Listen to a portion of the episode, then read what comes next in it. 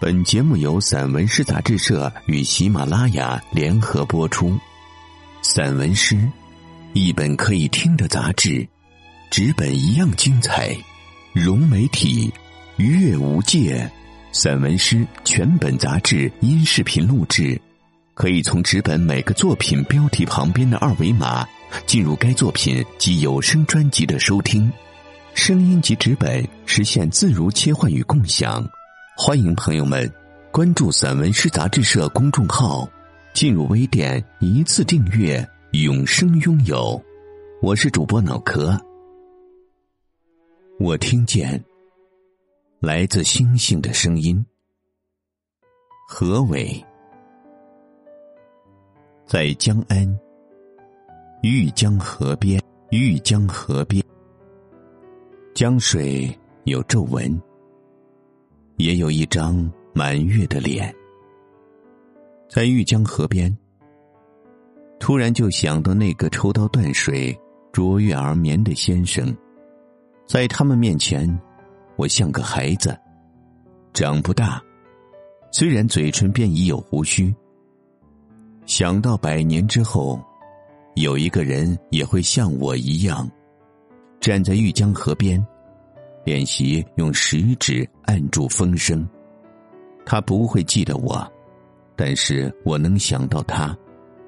满脸皱纹，却开心的像个长不大的孩子。玉江河也一样，依然有一张满月的脸，在天地间，如婴孩般出生。在路上。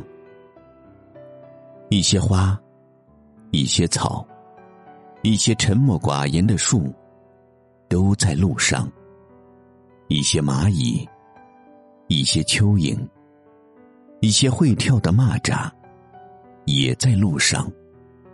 云在路上，雨在路上，河流在路上。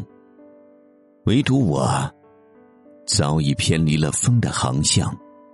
只能借着翅膀，像一粒种子，去往春天的某个地方。在这个忧郁的三月，在石海镇中堰村，长成一地桃红李白的模样。写在二月十四号，一些文字。要写成玫瑰的颜色，每一句话都带着花的香味。嘴角边有人反反复复的抹蜜，而你是一棵奔跑的树呀，是风一吹就飞翔的蒲公英。在这个阴冷的二月，我独守着桃枝，独守着院墙外。那一汪新绿，有朋友从微信里传来的图片。湖北的梅花开了，最忧郁的那一朵，像极了你忍不住咬破的单纯。